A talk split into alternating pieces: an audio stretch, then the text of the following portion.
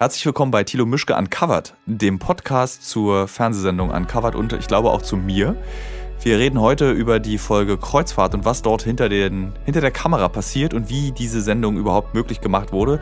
Und das tue ich mit Katja Hahn. Sie arbeitet für ProSieben, ich ja irgendwie auch.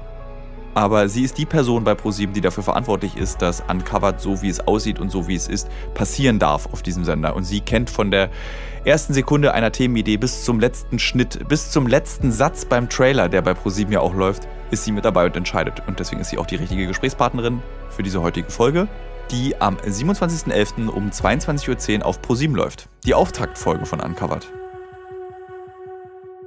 Herzlich willkommen beim Uncovered ASMR Podcast. Die stellvertretende Chefredakteurin Katja Hahn und ich, Thilo Mischke, der Host der Sendung Uncovered, werden jetzt 45 Minuten lang nur mit unserem Mund schmatzen. Und Gurken auspacken und mit unseren Fingernägeln klappern, bis ihr alle eingeschlafen seid. Nee, das ist nicht der Zweck dieses Podcasts. Der Zweck dieses Podcasts ist ein ganz einfacher. Wir reden gemeinsam über, was hinter der Kamera bei Uncovered, glaube ich, passiert. Das Verwirrendste ist, dass ich dich die ganze Zeit ganz streng angucke dabei. Ganz streng guckst du mich an, so streng wie ich normalerweise dich angucke. Äh, dann gucke ich einfach in die andere Richtung. So. Okay. Also wir sprechen über Uncovered, jede einzelne Folge, die in diesem Jahr und auch im nächsten ausgestrahlt wird. Das ist ja jetzt Ende November bis Januar 2019 und ähm, werden darüber reden, was auf solchen Drehs passiert, wie das ist, wenn man auf der Seite von Pro7 sitzt, nämlich in der Rolle von Katja Hahn, wie das ist, wenn man SMS bekommt aus Afghanistan oder aus dem Dschungel per Satellit geschickt. Mir geht's gut, ich bin nicht tot. Und äh, wir werden, glaube ich, auch Fragen beantworten, soweit es geht. Von Lesern des Internets. Internets. Leser. Gut, wir an. Und vielleicht auch Zuschauer. Und vielleicht auch Zuschauer, stimmt.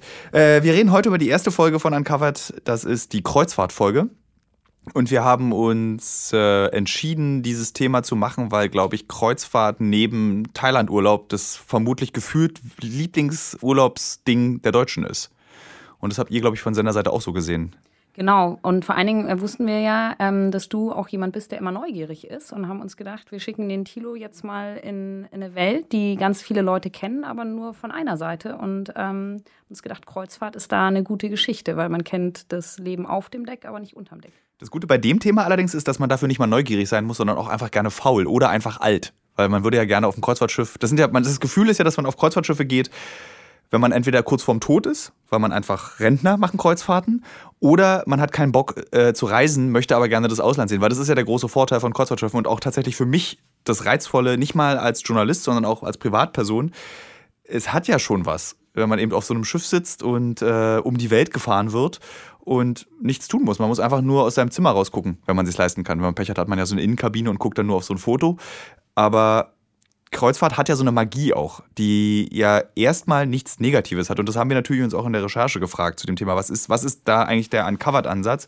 Und man muss nicht lange nachdenken. Es gibt auch eine dunkle Seite der Kreuzfahrt, so wie eigentlich alles eine dunkle Seite hat. Und bei Kreuzfahrt war es eben, dass wir wissen wollten, wie ist es möglich, dass mittlerweile sogar Kreuzfahrten sehr günstig angeboten werden können, dass eigentlich jeder sich das leisten kann. Das muss ja irgendwelche Möglichkeiten geben, Geld zu sparen, weil früher, wir erinnern uns an die Titanic, wir beide wahrscheinlich noch, wir hätten noch beim Hafen fast mitfahren können, fast mitfahren können äh, war das ja einfach unbezahlbar. Da warst du dann entweder unten unter Unterdeck und hast zu 100 in irgendwelchen Doppelstockbetten geschlafen oder im Luxus. Und diese Doppelstockbett-Reiseoption gibt es ja nicht mehr. Und das stimmt ja nicht, weil tatsächlich gibt es ja noch Leute, die eben im Unterdeck leben und die machen das möglich. Und das wollten wir eigentlich zeigen. Das war so Sinn und Zweck der Kreuzfahrt-Episode. Wie geht ihr denn an so ein Thema ran? Also wenn ähm, ihr jetzt äh, mit uns gemeinsam beschließt, wir ähm, wollen das Thema Kreuzfahrt machen, was ist dann so euer Ansatzpunkt? Wo fangt ihr an zu suchen? Weil Uncovered will ja immer auch ein bisschen die Geschichten erzählen, die anders sind, die nicht nur auf der Oberfläche sind. Wie geht ihr daran? Bei Kreuzfahrt war das jetzt relativ einfach, weil ich vor gefühlt fünf Jahren mal für Galileo auf einem Kreuzfahrtschiff mitgefahren bin und wir dann so einfach so, was kann man auf einem Kreuzfahrtschiff machen? Also das und da ist mir damals während dieses Drehs ist mir schon aufgefallen, hm, eigentlich ist es ganz lustig, hier runter zu rutschen und es ist ganz lustig, irgendwie einen, äh, eine Melone zu schnitzen, aber man ist in Berührung zum ersten Mal mit den Leuten, die auf diesen Schiffen arbeiten. Und dir fällt dann da auch auf, warum sind das eigentlich alles, also erstmal Asiaten, weil ich nicht wusste, aus welchem Land sie kamen Und bei Nachfrage stelle ich dann fest, das sind ja alles aus äh, alles äh, Philippiner. Die kommen ja alle aus, aus den Philippinen. Und dann willst du natürlich wissen, warum gerade die Filipinos und Philippiner auf diesem Schiff arbeiten, ähm, woher das kommt. Und das war dann der erste Gedanke. Damals bin ich eben für Galileo die Rutschen runtergerutscht, durfte das Schiff fahren. Und heute will ich jetzt eigentlich wissen für Uncovered, was die Bedingungen sind auf diesem Schiff. Und das war dann eigentlich das, was wir auch diskutiert haben. Also vielleicht sollte man Katja auch mal kurz er erklären, was deine Aufgabe ist. So, bei mir ist ja klar, was ich mache. Also Katja, Katjas Aufgabe ist es, Möchtest du es selbst sagen oder soll ich das machen? Wie du gerne möchtest. Mach das bitte beide. Selber. Mach das bitte selber. Ähm, ja, also ich kümmere mich darum, zum einen hoffentlich, dass Tilo möglichst wenig passiert, indem wir tatsächlich natürlich als ProSieben auch ähm, für deine Sicherheit ähm, sorgen und versuchen, dass es euch ähm, vor Ort gut geht, dass ihr irgendwie allen Schutz habt, wenn ihr in äh, gefährliche Länder reist. Zum anderen ähm, telefonieren wir sehr, sehr viel und schreiben sehr, sehr viel, weil wir versuchen, die spannendsten Themen zu finden. Und ich dann letztlich im Sender natürlich ähm, auch dafür kämpfe, dass wir manche Themen machen können, weil man vielleicht auch nicht jedes Thema unbedingt bei ProSieben vermutet.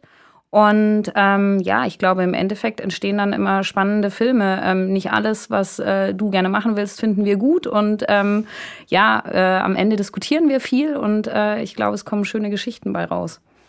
Herzlich willkommen beim Mediendienst-Podcast von ProSieben. Heute reden wir über das Erfolgsformat Uncovered.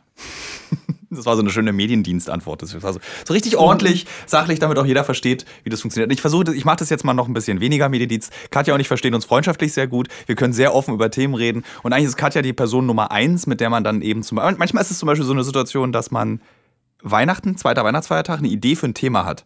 Und dann schreibe ich Katja einfach per Messenger, das möchte ich gerne machen. Und dann sagt, da war zum Beispiel, eine Sache gibt es ja, wo ich, ich habe einmal dir geschrieben, glaube ich, ich möchte gerne mal auf den Mond. Mhm. Und da haben wir dann darüber diskutiert, ob das. Wir du hast mir vor einigen Mal geschrieben, dass du gerne in den Kongo möchtest, am liebsten über die grüne Grenze. Und äh, da weiß ich noch, dass ich sehr böse geworden bin und gesagt habe, wir fahren garantiert nicht über die grüne Grenze in den Kongo. Das war, glaube ich, bei der ersten Staffel. Ja. Und ähm, ich glaube, das kann man jetzt an der Stelle trotzdem sagen, dieses Jahr waren wir im Kongo. Also manche Dinge brauchen auch einfach ihre Zeit. Ja. Ja. Das, ist, das ist eigentlich das Lustigste, weil du hast mich ja auch beobachten können, wie über die Staffeln von Uncovered auch tatsächlich die Angst gesunken ist, was ja eigentlich ein Risiko darstellt.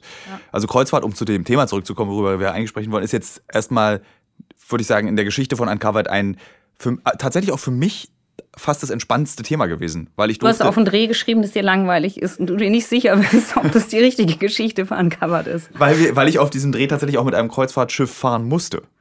Ja. Was mir ja dann auch gefallen hat, aber ich bin war halt auf einem Kreuzfahrtschiff mit Engländern, die alle ich habe dann Bingo gespielt, habe tatsächlich auch 100 Pfund beim Bingo gewonnen, habe Bingo gerufen, habe die Regeln von Bingo gelernt und festgestellt, es ist ein sehr einfaches Spiel.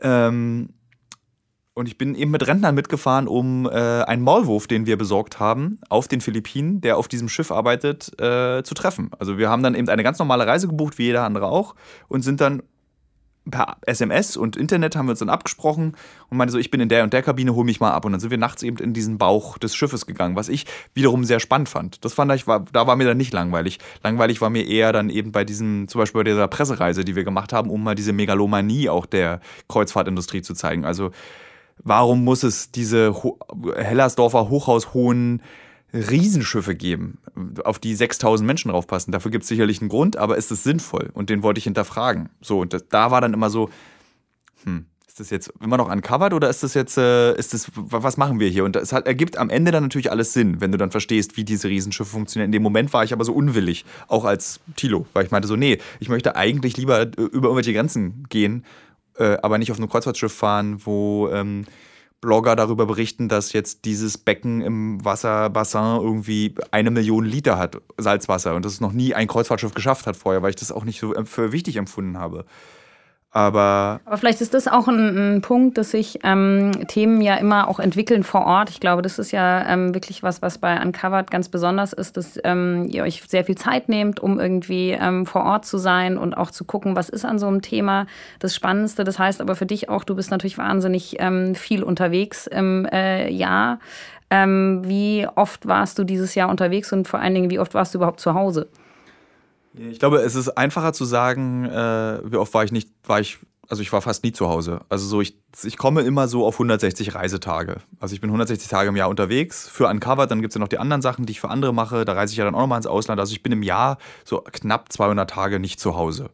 Und die Tage dazwischen wünsche ich mich auf ein Kreuzfahrtschiff. Damit ich Kreuzfahrt fahren kann.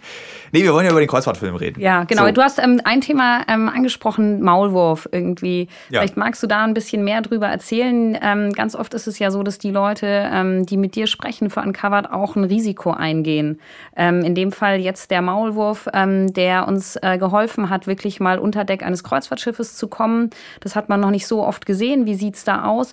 Das ist für den ja auch ein Risiko. Wie ja. äh, gehst du damit um und warum glaubst du, machen die Menschen das? Ähm, also erstmal, so wie wir hier beide gerade reden, das ist ja heiter. Und tatsächlich ist es egal, wo auf der Welt man ist, wenn wir mit den Leuten vor Ort reden, ist es auch heiter. Also da ist jetzt nicht irgendwie so eine Geschäftigkeit, die in das Gespräch reinrutscht, wie wir brauchen dieses Bildmaterial, du musst es aber tun, hier sind so und so viele Euros. Das machen wir alles nicht. Wir sind, es ist alles eine, äh, wir erarbeiten uns alle Geschichten journalistisch und überzeugen unsere Gesprächspartner davon, dass es eine gewisse Wichtigkeit hat, darüber zu sprechen. Und in diesem Fall bei dem Maulwurf war es so, dass er nicht nur seinen Job äh, aufs Spiel setzt, wenn rauskommt, wer er ist, äh, sondern auch einfach seine berufliche Perspektive. Aber für ihn war klar, er möchte nicht mehr auf Kreuzfahrtschiffen arbeiten, weil das, was dort den Arbeitern versprochen wird, ist eine Lüge und sie sind werden, äh, es ist zu hart, die Arbeit auf Kreuzfahrtschiffen. Das ist irgendwie sehr viel. Wir reden hier von 16 Stunden am Tag arbeiten, sieben Tage die Woche für ein halbes Jahr. Und am Ende kommst du auch nicht mit dem Geld raus, was dir versprochen wird. Und er meinte so, ich muss den Leuten zeigen, dass wir eben verarscht werden. Und wir müssen eben mit Hilfe zum Beispiel solcher Dokumentarfilme oder Dokumentationen müssen wir eine Aufmerksamkeit schaffen. Und deswegen hat er gesagt, ich gehe das Risiko ein, meinen Job hier zu verlieren, indem ich Tilo zeige, wie sind die Arbeitsbedingungen auf Kreuzfahrtschiffen. Und man muss gerechterweise sagen, die Arbeitsbedingungen sind nicht katastrophal. Das ist jetzt nicht irgendwie dass äh, da unten dann so eine Sklavenarbeit stattfindet. Das ist eigentlich im Prinzip, ist, unten in einem Kreuzfahrtschiff sieht es aus wie in einem Baucontainer. Und so leben die Leute eben sechs Monate. Und er meinte so, ja, das ist auch okay und wir verdienen auch mehr Geld als auf den Philippinen. Aber wir werden hier einfach irre, weil wir egal sind. So, wenn einer ausfällt und krank wird, dann wird er nach Hause geschickt, kriegt keine Entschädigung. Dann wird der nächste geholt. Also es gibt, das ist so eine, so eine, um es mal so als Ostberliner zu sagen, so eine kapitalistische Ungerechtigkeit, denen, denen diese Filipinos ausgesetzt werden. Und sie können sich einfach nicht wehren, weil sie gelockt werden, dann sind sie in diesem Arbeitsverhältnis und müssen es erfüllen. Und er meinte eben, ich gehe das Risiko ein, um genau das zu zeigen. Aber ich wollte sagen, es kann halt, also ich will es auch niemandem versauen, der dann eben entscheidet, ich mache jetzt mit meiner Familie hier Urlaub, weil das ist einfacher. Ich glaube, es geht letztendlich nur darum zu sagen, wir müssen uns mit allen Dingen etwas bewusster auseinandersetzen. Wir, die Welt befindet sich ja gerade an so einem Kippelpunkt. Wir stellen fest, dass wir nicht mehr 15 Autos kaufen können in einem Leben. Wir stellen fest, dass wir eben äh, keine Plastikgabel mehr benutzen können. Und so ist es mit Kreuzfahrt auch. Wir müssen ein Bewusstsein für bestimmte Dinge, die Vergnügen darstellen, entwickeln und vielleicht können wir sie danach besser schätzen. Also ich hatte nach den Recherchen das Gefühl, ich habe mehr Respekt für, dem, was auf, für das, was auf einem Kreuzfahrtschiff passiert, auf Seiten der Mitarbeiter, aber auch auf Seiten der Ingenieure, die solche Schiffe entwerfen. Das ist halt einfach auch irre, sowas zu bauen.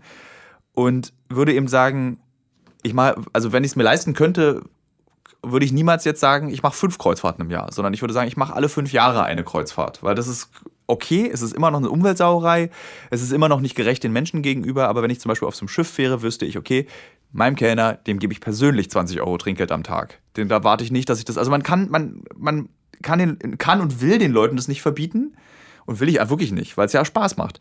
Aber man schafft eben ein Bewusstsein dafür, dass eben dafür, dass du für 500 Euro oder 50.000 Euro deine Fahrt machen kannst, rackern unter dir ganz schön viele Leute unter schlechten Bedingungen oder mittelmäßig guten Bedingungen. Ähm, du hast gerade das Trinkgeld angesprochen. Das war zum Beispiel auch sowas, wo, ähm, glaube ich, als wir zum ersten Mal ähm, uns Teile des Films angeguckt haben, wo ich so mir dachte, das ist wirklich ähm, eigentlich so eine Kleinigkeit, die jeder verändern kann. Dass man die bekommen, ja, vielleicht muss man das einmal erklären, die bekommen halt ein Gehalt versprochen und letztlich stellt man ihnen irgendwie in Aussicht, dass sie als Kellner oder Barkeeper oder so arbeiten und da wahnsinnig viel Trinkgeld bekommen. Und am Ende landen sie dann halt meistens doch eher in der Spülküche, wo sie halt ja. eben nicht noch was dazu bekommen zu ihrem sehr geringen Gehalt. Und dass man eigentlich da mit Trinkgeld schon einen großen Unterschied ja. machen kann. Also es gibt, glaube ich, mittlerweile auf Kreuzfahrtschiffen die Regelung, dass du automatisch so eine Art Trinkgeld abgebucht bekommst, nochmal pro Tag. Und das wird dann äh, gerecht auf alle Mitarbeiter verteilt. Aber du weißt halt, die 20 Euro oder 5 oder 10 Euro, die du abends dem Kellner nochmal extra gibst, das ist jetzt nicht, davon kauft er sich jetzt nicht irgendwie 15 Flaschen Bier und einen Playboy, sondern er schickt dieses Geld nach Hause. Also du teilst etwas. Du teilst deinen Luxus, in dem du dich be bewegst, den du dir auch verdient hast und den der niemand nehmen möchte und erschaffst ein bisschen bessere Lebensqualität für einen anderen Menschen. Also man, man teilen auf eine seltsame, komische Art ist das dann immer im Prinzip. Und das finde ich, äh, kommt in dem Film auch ganz gut rüber. Trotzdem hast du ja gemerkt, dass es irgendwie, also oder wir alle, ähm, dass es relativ schwierig war, einen Film zu machen über Kreuzfahrten, der jetzt nicht einfach nur wie bei so einer Pressefahrt, die es halt für Fernsehsender oder Printjournalisten äh, gibt, wo man einfach sozusagen ein Schiff wird neu vorgestellt und man zeigt die Attraktionen, sondern immer, wenn man mal gesagt hat, naja, wir wollen aber sozusagen auch zeigen, wie sieht es dahinter aus, hinter den Kulissen, ähm, haben viele Reedereien erstmal so die Tür Alle. zugemacht. Alle Genau. Reedereien haben die Alle. Tür zugemacht. Also du kannst nicht mal so aus Spaß auf ein Kreuzfahrtschiff und dort drehen. Was für uns als Journalisten natürlich dann immer sofort ein Indiz dafür ist, okay, die haben irgendwas zu verstecken. Weil wenn nichts zu verstecken wäre, würden sie uns einfach einladen und sagen, oh klar, schlaft in der Kabine. Also ich meine, ich hätte gerne bei den, bei den Mitarbeitern unten geschlafen, einfach mal so. Geht nicht. Das wollen sie nicht, weil sie genau wissen, dass eben die Bedingungen der Leute, die für sie arbeiten, im Zweifel jetzt nicht die dollsten sind. Wie gesagt, ich betone immer nochmal, es sind keine Sklavenarbeiter, es ist irgendwie keine Katastrophe, es sind, die Umstände sind okay, aber sind halt nicht geil. So, das ist das, und das wollen die natürlich nicht zeigen, weil diese, das wäre so, ich, wenn man ein Kreuzfahrtschiff von innen zeigt, mit wirklich allen Möglichkeiten, muss man sich das so vorstellen wie eine Geisterbahn, in der man das Licht anmacht. So, du siehst plötzlich, wie das alles funktioniert und damit ist es nicht mehr gruselig. Und bei einem Kreuzfahrtschiff, wenn du plötzlich siehst, wie das, wie das alles funktioniert, nimmt dir das, glaube ich, ein bisschen von der Schönheit einer Kreuzfahrt. Und das will natürlich eine Reederei vermeiden. Dass du siehst, wie diese riesige, dieses System am Laufen gehalten wird. So, das ist ja auch so, du willst ja auch nicht wissen, wie bei äh, McDonalds der Chicken McNugget hergestellt wird. Würdest den einfach nicht mehr essen. So, wenn du dann irgendwie die Kühe, die da, nee, Chicken, Huhn oben reingeworfen werden. Und das, das wollen die vermeiden. Auch nachvollziehbar, dass man das vermeiden möchte. Und ja, das war der Grund, warum wir uns dann eben in dieses Schiff schmuggeln mussten. Weil wenn sie uns nicht reinlassen, dann schmuggeln wir uns einfach rein. Ähm, hast du denn in solchen Momenten auch irgendwie mal Angst, was passiert jetzt so genau, wenn ich erwischt werde? Weil, also, man weiß jetzt, man wird irgendwie nicht sterben in so einem Moment, wenn man da mit irgendwie versteckten Kameras in äh, so einen Schiffsbauch äh, geht. Trotzdem bricht dann trotzdem relativ viel Hektik aus. Ja. Also, du, äh, das hat ja auch nicht so ganz geklappt, sage ich mal. Ähm, wie geht's dir da in so einem Moment? Also man ist auf jeden Fall, äh, lustigerweise war ich sehr angespannt bei meinem äh, in den Bauch dieses Schiffes gehen und dann habe ich mich immer gefragt, so Alter, du gehst doch in viel schlimmere Orte. Was soll hier schon passieren? Äh, man will halt seinen Kontaktmann nicht entblößen, weil ich meine, der hat ja, der, wir haben uns ständig in meiner Kabine getroffen. Also äh, sowieso dachten ja auf diesem Rentnerschiff, auf dem ich mit meinem Kameramann, mit dem aus Deutschland war, dass wir das liebevolle homosexuelle Paar sind, äh, was ist, einen Lusturlaub auf Kreuzfahrtschiffen macht. Ähm, und dann kommt noch ständig ein Steward bei uns ins Zimmer. Also das, ich glaube, der Eindruck, den wir da vermittelt haben, war schon komisch. Äh, wir mochten es, wir fanden es lustig. Ähm, das ist das Erste, was du denkst, deine Deckung fliegt auf, dein Kontaktmann fliegt auf. Das Zweite, was du denkst, ist, okay, was ist mit dem Material? Dürfen die das behalten? Aber wir sind immer rechtlich so gut vorbereitet, dass sie nichts von uns nehmen dürfen. Also wir wussten, wir, dieses Schiff bewegt sich nicht außerhalb der äh, internationalen Grenzen. Also wir bleiben immer innerhalb von Frankreich oder, äh, also wir bleiben in der EU bei diesem Schiff, deswegen können sie uns das Material nicht einfach abnehmen. Ähm, wir wussten, die können uns nicht in den Knast werfen. Es ist, du, du denkst, jede Handlung, egal ob im Keller eines Kreuzfahrtschiffs oder an der Grenze vom Irak, durch was könnte passieren im schlimmsten Fall. Beim Kreuzfahrtschiff wusste ich einfach, unser Dreh ist gefährdet. Das wäre schlimm. Unser Protagonist ist gefährdet. Das wäre doof. Aber für mein eigenes Leben hatte ich da keine Angst. Das war eher so, wäre scheiße, wenn es nicht klappt, weil wir brauchen das Material. Und ich will ja, wollte ja auch wirklich sehen, wie es da drin aussieht. Also ich, wenn der Zuschauer es sieht, bedeutet es, dass ich es gesehen habe. Und der Zuschauer sieht es, weil ich es sehen will. So, so einfach ist dann diese Logik in dem Fall. Und das hat ja dann Wie war das denn, euer, ähm, eure Kabine? Ähm, du hattest mir irgendwie so ein paar Fotos geschickt, die sah ja wirklich eher aus wie so ein äh, Lagezentrum. Also es waren überall Kamera, Schnittequipment, irgendwie die ganzen versteckten Kameras, was ja auch immer Ja. viel Aufwand ist. Ihr müsst die Daten irgendwie sichern. Ähm, habt ihr dann jeden Morgen irgendwie alles in die Schränke gestopft? Weil wenn da die Putzkolonne reinkommt, sage ich mal, die wundert sich ja dann auch, was das schwule Pärchen. Ja, so viele versteckte Kameras dabei hat. Genau. Äh, ich glaube, am ersten Tag haben wir das noch gemacht, ab Tag zwei wurden wir zu faul. Okay, und Da hab dann einfach einfach gedacht, die werden lassen. sich irgendwas denken. So, das ist dann so, wir hatten dann, wir wurden dann auch so Kumpels mit der äh, Frau, die diesen Flur bei uns gereinigt hat und äh, entweder hat die sich was gedacht oder der war es dann auch egal, aber das war dann so, oder die drehen halt Erotikfilme in ihrem Zimmer mit sehr viel versteckten Kameras. Das ist so, man ist dann auch oft paranoider, als man denkt. Also man kann das ganz gut bei versteckten Kameraaufnahmen, wenn man die macht, dann fällt einem oft auf, äh, oder man hat oft das Gefühl, die sehen das sofort, dass man jetzt hier in dem Kugelschreiber in der Brusttasche was filmt. Was natürlich Quatsch ist. Das liegt nur daran, dass man so eine Art Herrschaftswissen hat. Man selbst weiß, man macht gerade was Gefährliches. Der andere weiß es aber nicht. Der denkt halt, das ist nur, warum hat denn der Idiot da wie so ein Mathematikprofessor den Kugelschreiber in der Brusttasche? So, das macht man ja seit 1982 nicht mehr. So ist es dann eher. Aber äh, Und das, du beruhigst dich dann auch. Also irgendwann ist es dann eben auch ganz normal, dass du mit einer äh, versteckten Kamera in der Tasche oder mit einer kleinen Fotokamera, die umgebaut wird in eine richtige Videokamera, rumläufst. Aber du musst dich daran gewöhnen. Das ist so wie alles, an das man sich gewöhnen muss. Heroin, Kreuzfahrten, alles. ASMR-Podcasts. Ja. Ich finde es ja immer sehr praktisch, wenn mein Leben korreliert mit den Werbepartnern und Partnerinnen, die ich habe. Zurzeit mache ich eine große Recherche zum Thema Marathon. Demzufolge muss ich natürlich auch wissen, wie man einen Marathon läuft und trainiere tatsächlich dafür. Nicht, weil ich Ü40 bin, sondern wirklich, weil ich als Journalist ein bisschen etwas über dieses Marathon-Business herausbekommen möchte. Und Teil dieses Marathon-Trainings ist ja nicht nur regelmäßiges Laufen und an den Gedanken im Kopf, die dabei entstehen, zu verzweifeln. Nee, Teil dieses Trainings ist auch Ernährung. Und wisst ihr was? Was richtig praktisch ist, ich glaube, ich könnte keinen Marathon laufen, wenn es nicht Podcasts gäbe. Und ein Podcast, den ich während des Laufens höre, um dieses alle zwei Tage zehn Kilometer Laufen für die Grundausdauer zu ertragen, ist der Powerbrains Podcast. Powerbrains, das Sporternährungsquiz, powered by Powerbar ist ein Podcast, in dem es um Ernährung geht, aber nicht langweilig, sondern da werden Fragen geklärt, wie ob Magnesium zum Beispiel gegen Muskelkrämpfe hilft. Zum Beispiel die Frage, wie wichtig sind Kohlenhydrate in der Sporternährung und ist es eigentlich für jede Sportart gleich? Also zum Beispiel wisst ihr ja als regelmäßige Hörer dieses Podcasts, ich bin ja auch passionierter Schwimmer und passionierte Schwimmer essen ja nach dem Schwimmen immer einen Döner. Ich kann euch schon mal sagen, da muss man jetzt keine Folge für hören, ist nicht so sinnvoll. Aber vorm Schwimmen ein Teller Nudeln ist sinnvoll. Warum? Das beantwortet eben der Power Brains Podcast. Können da zum Beispiel auch, eine Frage, die mich auch schon beschäftigt hat, können zu viele Proteine der Niere schaden? Und welcher Profi feiert seinen Sporterfolg mit Beefy und Bier von der Tankstelle? Alles Fragen, die für Sportler und Sportlerinnen wichtig sind. Das Gute an diesem Podcast ist, der ist nicht langweilig. Der ist eben äh, wissenschaftlich, aber auch gleichzeitig ein spannender Mix aus Quizshow zum Mitraten. Dazu gibt es Interviews, Anekdoten und sehr aufschlussreiche Wissensvermittlungen mit Host Danny Herzog. Bis zum 14.03. gab es folgende Gäste. Der Ironman-Gewinner und Triathlet Sebastian Kienle, Legende Joey Kelly, TikTok-Fitnessstar Joe Wünsche und andere Gäste aus der Staffel sind René Adler, Otto Bulletproof, Jonas Deichmann, Imke Salander, Maren Schiller, die ich im Übrigen auch für die Recherche treffe, und viele mehr. Jeden zweiten Donnerstag erscheint eine Folge und ihr könnt es auch als Videopodcast gucken auf dem Powerbar YouTube-Kanal.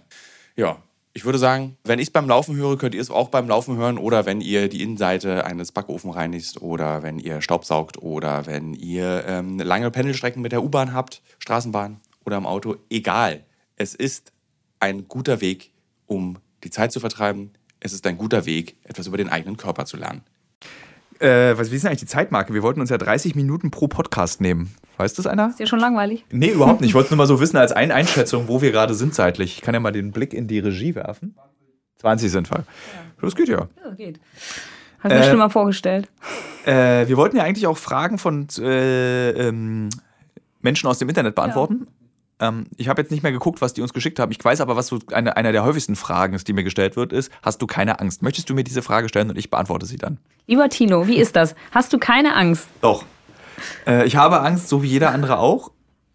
Ähm, ich versuche gerade so ein Gleichnis zu finden, um zu verstehen, wie man diese Angst überwindet. Also so äh, es ist vielleicht. Indem du immer schreibst, ich habe ganz viel Angst und ich mache es aber trotzdem. Ja, aber das, das, macht ja für den Hörer nicht nachvollziehbar, warum ich dann dahin fahre. Also er würde, der Hörer würde ja selber sagen, ich würde trotzdem nicht in den Irak fahren oder in den Kongo oder nach Afghanistan oder in den Bauch eines Kreuzfahrtschiffs. Neugier? Es ist was anderes. Es ist dieses, vielleicht, wenn man sich erinnert, irgendwie an sein erstes Fahrrad, was man hatte. Und dann ist man damit gefahren und dann gab es diesen Typen oder das, die, die coole Frau, die das geschafft, oder Mädchen, die es geschafft hat, irgendwie über so eine Schanze rüber zu springen. Und man selbst hätte, hätte gedacht, man traut sich nicht. Und dann ist man aber immer mehr Fahrrad gefahren und irgendwann hat man sich immer näher an diese Schanze rangetraut und irgendwann ist man rübergesprungen und hat festgestellt, oh, ist nichts passiert. Dann nehme ich jetzt mal eine Doppelschanze oder ich bache das Schutzblech ab, obwohl man das ja nicht macht.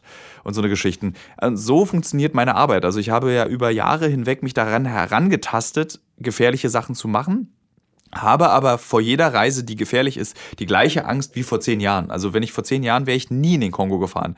Aber jetzt ist es so, okay, ich kann hinfahren, weil ich denke, dass ich bestimmte Risiken abschätzen kann, habe aber noch genauso eine Angst wie vorher. Aber diese Angst, stecke ich dann in so ein kleines Briefumschlägchen und lege sie in die Tasche und muss dann und vor Ort ist es tatsächlich auch nicht da. Also die Angst ist äh, vor Abreise viel höher als in dem Moment, in dem ich in dem Land lande. Da ist die Angst eigentlich weg. Dann kommt sie erst wieder, wenn man merkt, okay, wir sind hier in einem gefährlichen Land, weil wenn irgendwas krasses gerade passiert ist oder so, dann ist sie sofort wieder da. Aber in dem Zeitraum zwischen Landung und es passiert was Gefährliches, ist keine Angst da. Da spielt es keine Rolle, ob ich irgendwie in Malle bin oder im Kongo.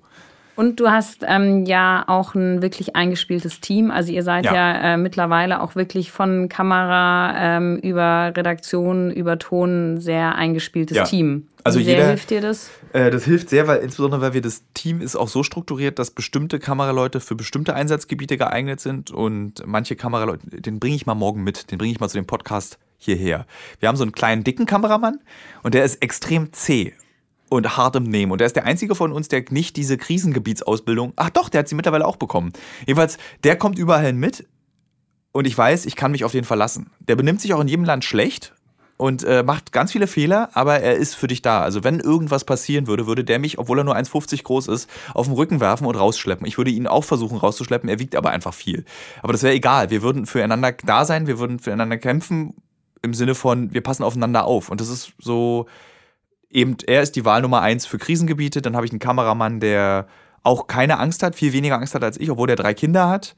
Ähm, und der kommt auch überall mit und der sagt so, wir machen das jetzt, wir ziehen das jetzt durch. Und wir, wir drei sind dann oft so auch, oder mit dem Redakteur oder Redakteure noch zusammen, wir stecken uns dann auch so an. Also wir passen aufeinander auf und wir ziehen jetzt auch durch. Also, weil, was man nicht vergessen darf, ist, ist, auf solchen Reisen ist die Erschöpfung auch irre hoch. Also es kostet auch wirklich viel Kraft dann, wenn man in irgendeiner Militärbasis angekommen ist, zu sagen, nach einer zwölfstündigen Autofahrt, wir drehen jetzt aber noch das Leben der, Mil der Soldaten hier auf dieser Basis. Und dann musst du, oh, wie kriege ich das hin? Dann da sagt er, ich habe auch keine Lust, komm, das ziehen wir jetzt durch. Und danach essen wir Hühnchen mit Reis. Und das, dieser Drehs fühlen sich vor Ort immer an wie Freundschaften. Also, dass man wie eine freundschaftliche Sache, die man erlebt, und das ist, was das Traurigste eigentlich daran ist, wir versuchen dann immer zum Beispiel in Berlin das aufrechtzuerhalten. Also man will sich dann mit den Kameraleuten auch treffen. Man denkt, wir gehen jetzt alle irgendwie kegeln oder fahren am Wochenende irgendwie in, nach, ins Land und gucken uns alles an. Aber man schafft es nicht. Diese Freundschaft existiert für den Zeitraum des Drehs und da existiert sie wunderschön und voll funktional. Und das ist eigentlich ganz cool. Apropos Freundschaft, ähm, du warst jetzt ähm, für die Kreuzfahrt wieder auf den Philippinen. Ich glaube, das ist das Land, wo du am häufigsten äh, schon warst, gefühlt. Irgendwie gibt es wahnsinnig viele Geschichten, die da anfangen oder da enden. Ja, ähm, die, da ist die Frage, warum? Ja, warum? Also es ist eigentlich wirklich, weil von sozusagen die Arbeiter vom Kreuzfahrtschiff über ähm, Drogen, ähm, über Kriminalität, also du warst wahnsinnig oft schon auf den Philippinen. Hast du zu dem Land mittlerweile auch eine besondere Verbindung? Äh, ich habe zu einer Person in diesem Land eine besondere Verbindung, zu unserem Journalisten, der vor Ort uns bei jeder Geschichte, egal was es ist, helfen kann. Das Land selbst. Also es erklärt sich relativ leicht, warum man, warum das so eine Art Tiegel ist für oder so ein Mörser und äh, für, für diese Geschichten. Ähm, es ist ein Riesenland, also, es also tausende, 7000 Inseln. Also ich weiß, das mit den Inseln hatten wir schon. Hatten wir schon mal, genau. wir gucken äh, es leben, ich weiß gar nicht aus dem Kopf, weiß ich jetzt tatsächlich nicht, wie viele Menschen da leben, aber das können wir gleich mal nachgucken. Willst du mal in deinem Handy gucken, während ich erzähle, wie viele Menschen da leben? Äh, äh, warum das so besonders ist, auf den Philippinen zu sein. Du hast halt eine korrupte Regierung, du hast wahnsinnig viele Menschen, du hast einen unregulierten Staat und deswegen findest du alles, was eben, äh, was uncovered eben auch beschäftigt. Also du hast die Drogenthemen finden dort statt, du hast diese schlechten Arbeitsbedingungen für die äh, Filipinos finden dort statt, weil es eben so schwer zu regulieren ist oder weil es nicht reguliert wird und weil die Regierung eben auch so korrupt ist. Und deswegen sind wir da sehr oft. Und so ist es dann auch mal aufgefallen und wir haben uns dann gefragt, warum sind wir eigentlich ständig auf den Philippinen? Ich meine, letztes Jahr war ich zum Beispiel einen Tag vor Weihnachten noch auf den Philippinen, weil wir diese großen Duterte-Filme dort gemacht haben. Und es ist ein besonderes Land. Ich würde dort nie in den Urlaub hinfahren, obwohl es ein sehr beliebtes Urlaubsziel ist. Ich würde nur dorthin fahren, um unseren Journalisten eigentlich noch zu besuchen. Als Freund, als Kontaktmann. Also ich würde selbst privat nicht mehr zum Beispiel auf die Philippinen fahren. Das ist, ich habe zu viel Düsteres, zu viel Kaputtes dort erlebt äh, ich könnte dort nicht als Tourist mich frei bewegen. Das geht nicht. Also weil ich einfach genau weiß, das ist ein bisschen wie die Extremversion des Kreuzfahrtschiffs. Ich weiß genau, worauf das basiert. Das Schöne, was ich hier sehe, auf welchem Leid das basiert. Deswegen kann ich da nicht mehr Urlaub machen oder könnte dort nicht mehr privat hinfahren. Mm, wie machst du das von deinen Emotionen? Also ich denke mir mal, ganz oft gibt es ja schon Momente, wo du sagst, so, ähm, man will, dass es besser läuft für die Leute. Die haben das anders verdient oder dass man irgendwie Einzelschicksale ähm, hat, ja. wo man sagt, ähm, das findet man unfair. Aber du bist da ja als Journalist und nicht sozusagen als ähm, ich rette einzelne ja. Personen. Wie gehst du damit um? Ich würde sagen, diese Frage heben wir uns für die Diskussion einer anderen Folge auf, weil bei, äh, der, bei der, es ist schwer, die Frage bei der Kreuzfahrtfolge zu beantworten, weil ja. die Beweggründe sind für mich nämlich noch nachvollziehbar, warum man das macht. Okay. Aber es, ist für, es wird schwer für einen weißen Mitteleuropäer mhm. nachzuvollziehen, äh, wie man unter Einsatz des eigenen Lebens zum Beispiel durch ein Stück Urwald läuft mit dem absoluten Bewusstsein, hier sterbe ich, wenn ich hier durchlaufe oder hier kann ich sterben. Da wird es dann eben, da, da lass uns das bei der Folge äh, diskutieren und nicht bei der, da passt es besser hin, finde ich. Da kann ich auch eine bessere Antwort geben als hier. Okay. Ähm, ja, was kann man eigentlich noch zu Kreuzfahrten alles? Also würdest du denn eine Kreuzfahrt machen? Ich. Ja. Ich habe es tatsächlich mal überlegt, eine Kreuzfahrt zu machen, aber ich habe so Angst, also für mich ist es trotzdem eingesperrt sein. Ich glaube, ich brauche so, ich bin jemand, der abends auch einfach mal rausläuft und irgendwie was entdecken will. Und ich glaube, dieses ähm, was einerseits total bequem ist, so an einem Ort zu sein, würde mich abends irgendwie einsperren. Also ich das ist bin ja genau das Konzept dieser Symphony of the Seas, dass ja. du da so raustrittst und eigentlich mit Hannover über die Weltmeere fährst, von der Größe her ungefähr. Ja, aber irgendwo ist dann halt trotzdem die Reling. Ja, und dann kannst du zum Studieren gehst du nach Berlin.